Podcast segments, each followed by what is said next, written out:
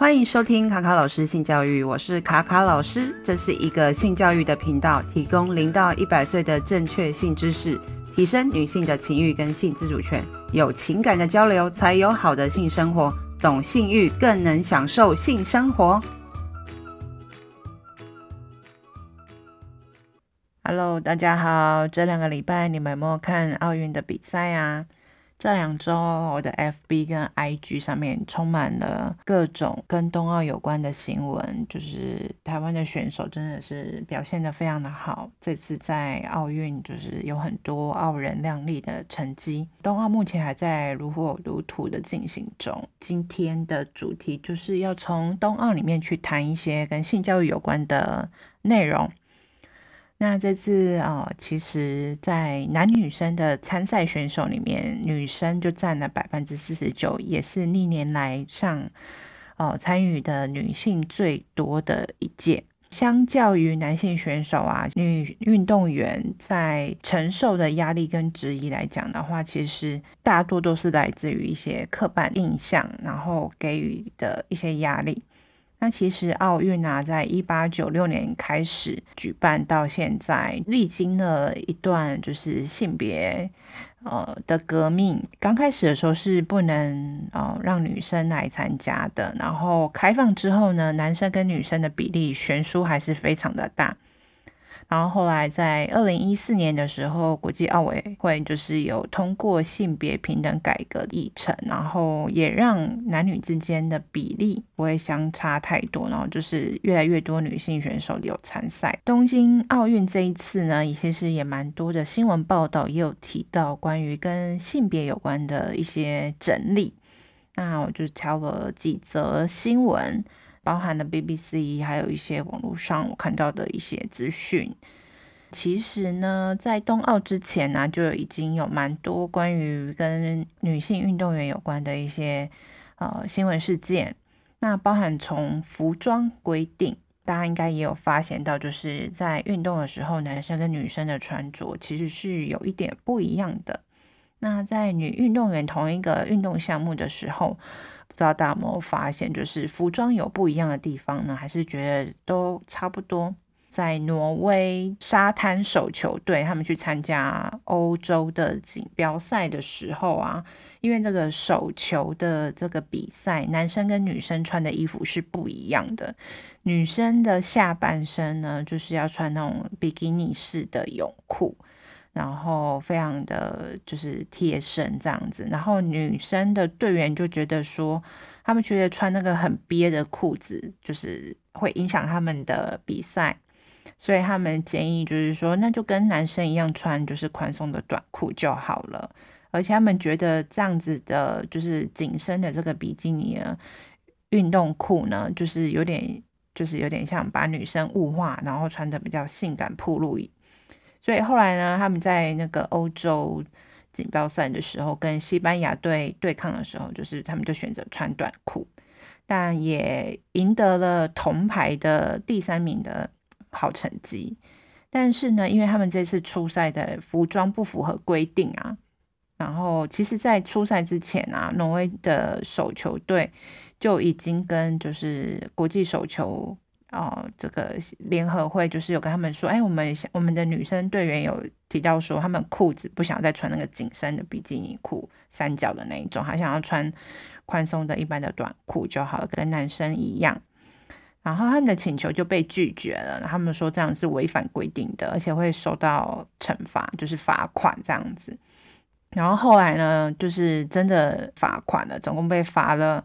一千五百欧元，大概是五万元的台币，就是每一个人大概就是五千块台币的罚则。然后后来呢，这件事情呢，就是呃被新闻就是爆出来之后，就说哎，为什么女生服装不能跟男生穿一样？然后这样子因此被惩罚了之后，那这件新闻呢，其实在挪威他们当地的很多的体育人啊，还有他们就是相关的一些。官方代表就也跳出来，就说为什么？呃，我们运动其实是要让运动员就是有一个穿着舒适的装备，而不是说为了要去满足一些人的需求，呃，设计的服装。他也就是他们挪威国内的人就说，那他们支持女运动员去，就是争取这个穿什么样的服装可以上球赛，而且他们穿的也是跟男生一样的，并没有说还穿着什么奇装异服。那他们也觉得，如果说你们哦不愿意就是接受的话，那不然反正罚钱我也愿意付，这样子就是有提到说，挪威有蛮多体育人也站出来就是声援的嘛。然后包含就是排球的主席呀、啊，就觉得说这个关于女性要穿什么衣服上球场不应该是一个问题，而且现在已经是二零二一年，就是已经我们现在已经这么现代化了，还在吵这种男生女生要穿什么不一样的服装，然后比赛也是很很荒谬。然后在挪威的文化跟体育部的部长阿比德他就说，这完全是非常荒谬的。然后，这个父权主义跟保守的国际体育界需要改变态度。所以，其实无论是大家在台湾也提到说，我们的体协就是也是很糟。其实，在国际间有些呃体育界的规定啊，其实有时候还是没办法跟上时代的脚步。在性别上面也是有很多需要改进的地方。其实，除了这种呃。这个运动的服装曾经有过质疑的事件发生。除了这个之外啊，其实还蛮多其他的比赛也有类似像这样的状况，包含呃欧洲地区一个很有名的体育平台叫呃就是 Dial Broad Bravodoras，我也不知道怎么念，就是这个平台的创办人 Mandoka，他有提到说。他们这个平台啊，就是在报道一些体育的新闻。那他也发现到说，一般的体育大部分都是以男性为主的，例如说足球啊、棒球啊等等，都是哦打的人跟观看的人都是男生为主，却没有人在关注女性的运动员。那他这个平台呢，是希望说女性的运动员呢的专业的表现也是可以成为专业，也是可以成为娱乐性，也可以成为一个。呃，流行，他们也应该是一个主流的、被关注的一群专业运动员，而不是只有男性而已。那他也提到说，在呃女生的穿着服装，即使在二零二一年，为什么还是要被物化为就是为男性就是服务，满足他们的需求，甚至是还要对他们穿什么衣服来提出挑三拣四啊，或是去。被规范要穿什么这样子，那他们他就觉得说，体育界的女性们就是没有被认真对待，他们被当作是养眼的物件，而不是当做一个专业的运动员来对待。他在社交媒体上啊，他有时候去写一些文章，或是去分享有关于女性的一些报道的时候，他们也是很常去教育大众，就是说，女性的身体每天都是要面临一些性别歧视的审查。然后像呃女生要穿着比较贴身或是比较暴露这件事情，感觉起来好像是为了男性服务男性，然后让他们取悦他们的那种感觉，所以他们的服装才会被一直被约束，说应该穿什么的。讲到这个衣服呢，我们大家就可以想像今年啊，我们在奥运的比赛里面，像德国队，德国队呢，他们今年就特别把体操服。他们的女性体操队的衣服呢，就是改成了哦，就是紧身的长裤，遮蔽双腿的连身衣。那所以说，德国的体操运动员们，他们决定在这次奥运去穿着这样的服装，不要让他们的身体暴露的选择，呃，就是掌握在他们自己的手里。记者们也有访问这些德国的体操员。他们觉得说穿这样他觉得很安全，他也可以穿普通的紧身衣。如果我喜欢的话，对我来说，呃，也不代表说我以后每次都要穿长的长版的紧身衣。这取决于我自己的感觉，跟我想要怎么表演。所以这些衣服的选择权还是超之于自己。他也是希望说，体操不要被性别化或是被性化的娱乐男性的视角去穿这些衣服。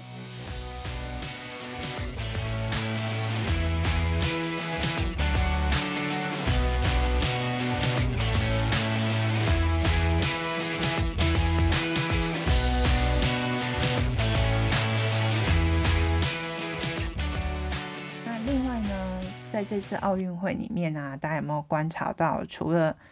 这个服装的议题外啊，其实像水上芭蕾，就是俄罗斯的蜘蛛表演获得超级高分的。然后在看的时候就发现到，为什么每次水上芭蕾都是女性的参赛者，而没有男性呢？可是我觉得说很奇怪啊。嗯、我记得我以前有看过那日本的日剧跟电影《水男孩》，哦，就是也是有女男性在做这个水上芭蕾的。那为什么只有女生？那这样是不是也算是一种性别上的不平等呢？然后后来我就去搜寻说，哎，奥奥运到底有没有就是男性的呃水上芭蕾？结果发现它真的是这是纯纯女子项目哎。那在那个。艾尔达电视台还提，就是他会去介绍每个竞赛项目的内容嘛。他有提到说，水上芭蕾讲究技巧细节，然后动作的同步性、编舞的巧思与爆发力，体现女性之美的运动。然后我想说，那男生也可以参加，为什么这是女性之美的运动呢？那这样是不是也有一点性别上的你知道不平等？那我就觉得。这个水上芭蕾为什么不能就是男生参加呢？男生也可以很美啊。好，那大家留给大家去思考一下。然后再呢，就是在这个奥运会里面呢、也有一些国际新闻，就是我有观察到，例如说这个南韩的射箭队啊，有一位女生叫安山，然后她的头发就剪得很短，然后在他们南韩的国内少部分的一个丑女。网站里面就有议论说，这个人为什么要把头发剪这么短？是，呃，他是不是丑男啊？等等之类的。然后去就是说，他应该要退回他的就是金牌的奖项啊。然后他就是提很多人有一些男生开始就是提出抗议等等之类的。那也还导致了就是南韩总统也出来说啊，也发文了讲说啊这个。无论是男性还是女性的运动员都很棒啊！我不需要因为他的发型而特别去有任何的，就是哦歧视或议论之类等等的。那其实我觉得南韩他们这个社会对于男性跟女性之间性别的议题是比较敏感的。那这个不是我们今天讨论的东西，而是要去讨论说男生的发型是短发，大家好像是。就是常见的一个刻板印象，可是现在也很多男生会留长发，因为我看这次那个举重比赛里面，在看那个陈柏任的比赛的时候，发现其他国家有些国家我根本就没听过，那有些那个举重选手他们留的发型还蛮特别，很卷，然后有一个很长，然后很卷，然后很特别的一个男生，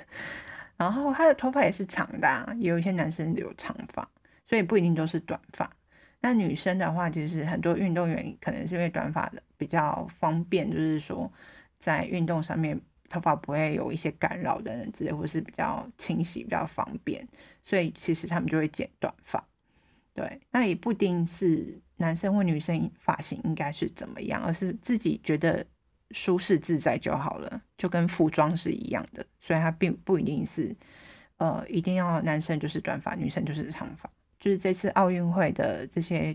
运动项目里面有一个也是蛮多人在讨论，就是我们的举重项目嘛。刚好提到举重，那台湾这次有获得金牌的那个郭婞淳啊，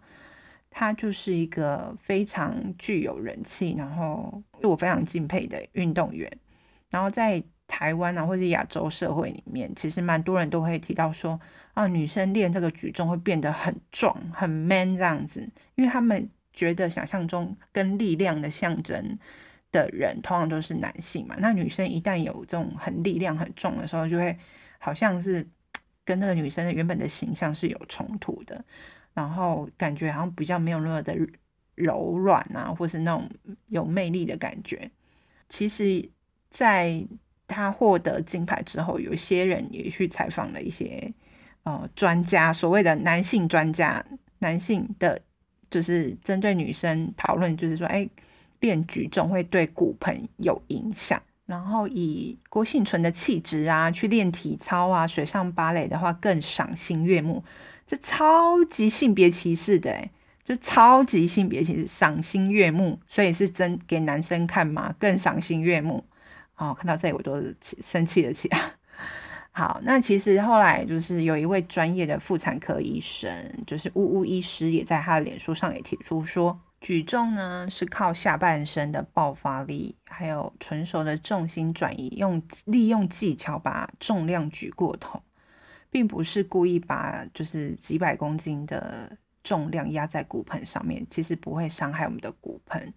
即使男生跟女生的骨盆架构不太一样，也没有证据就是去特别提到说女生的骨盆就比较容易，就是比较脆弱，不适合做高强度的训练。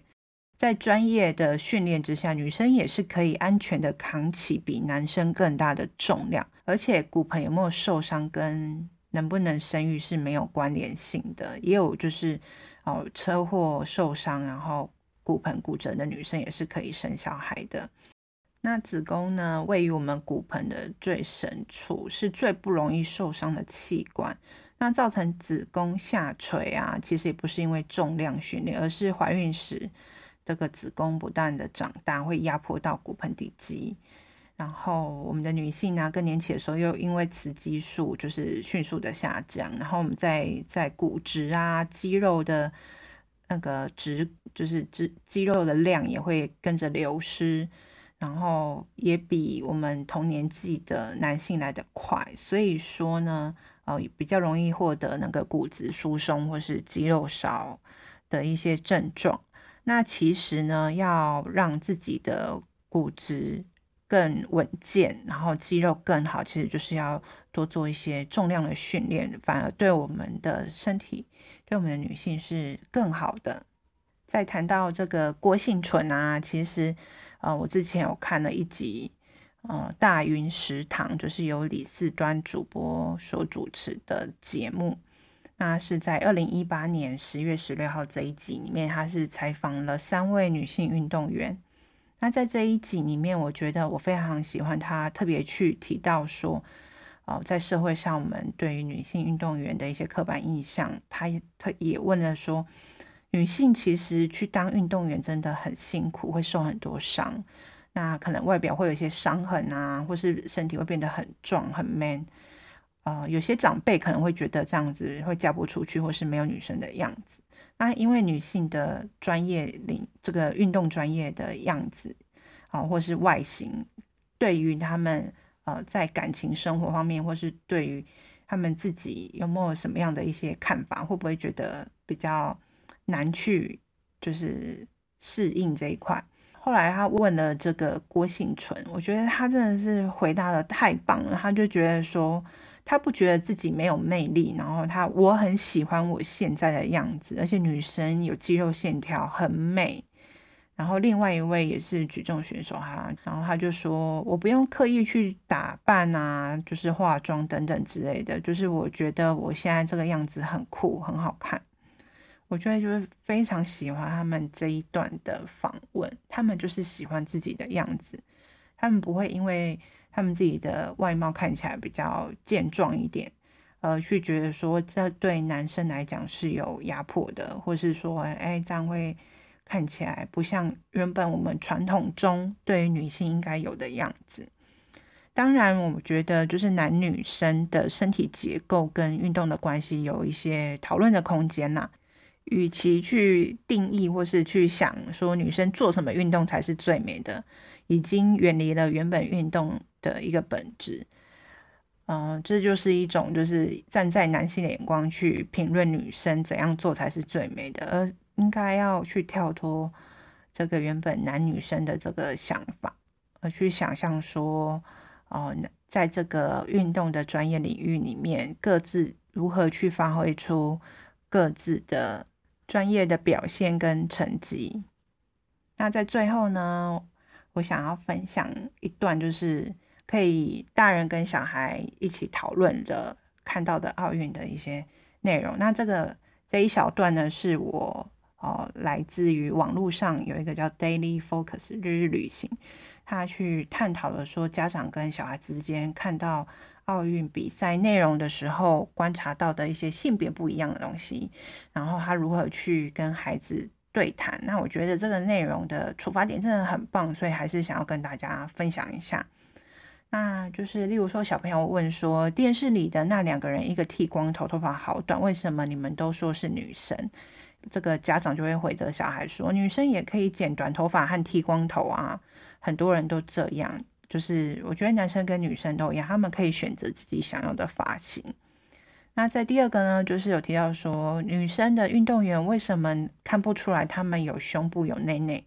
其实他们是有的，然后只是因为打球的时候不方便。那要像妈妈这样穿小衣服，我觉得这个可以这样讲也是对啦，就是可以讲说是运动内衣把这个胸部固定起来，这样子就不会端端端会不舒服。其实我觉得女生要不要穿胸罩这件事情，也不一定是运动员啊，我们平常就可以去决定说女生。哦、呃，要不要穿胸罩这件事情？因为我觉得女生不穿胸罩的时候真的是很舒服。只是说我们要怎么适应上社会上的眼光？说男生看到女生不穿胸罩的时候，是不是就比较不会觉得不尴尬，或是会哦、只会一昧的联想到跟性有关的事情？那这是另外一个议题啦。那再来呢，第三个就是说，哎，看到那个麟洋配的羽球金牌战。那两个获胜之后就抱在一起嘛，那很多小孩子看到说两个男生抱在一起呀，哈哈哈哈哈。可是这个家长就回答说，因为他们是好朋友啊，如果这个他们想要结婚的话也是可以哦，就是男生跟男生是可以结婚的，对啊。那如果说换成另外一角度想，也可以问小朋友说，如果是两个女生抱在一起，我们还会笑他们吗？也是觉还是觉得也可以抱在一起呢？那再来呢，就是在这一次的这个跳水选手里面，英国的 Tom Daly 就是非常的抢版面，因为他就是每次在赛场外都一直在织毛线，然后就是新闻一直大量的曝光，然后小朋友就会看到说，哎，有个男生一直在打毛线，好好玩哦。然后妈妈还是爸爸就会他说，对啊，等他回国之后还要煮饭带小孩哦。对，就是想要去强调说，男生也有做，就是这些家事。真实的生活里面，就是这个 Tom Daly，他的性别认同，他觉得他是 queer，就是我们的所称的酷儿，就是他他自己有说过，他喜欢男生也喜欢女生。那他在 Instagram 上面也曾经哦，就是公开的公布说，他跟呃老公结婚之后，也透过代孕的方式获得了一个。一个儿子，对，所以其实他也是要回家照顾小孩的。这以上呢，就是这两周在冬奥的新闻，呃，跟性教育有关的一些议题跟大家分享。那最后呢，我想要说，就是运动员的练习，好，还有辛苦啊，还有教练们就是牺牲他们跟家人的时间，就是可能好十几年，然后是。几十年这样奉献给国家跟运动员的培育，真的非常的辛苦。无论有没有得奖，我觉得他们真的付出了我们常人以外可以想象的非常专业的精神，那非常的 respect 他们，就是非常的尊敬他们，跟敬重他们。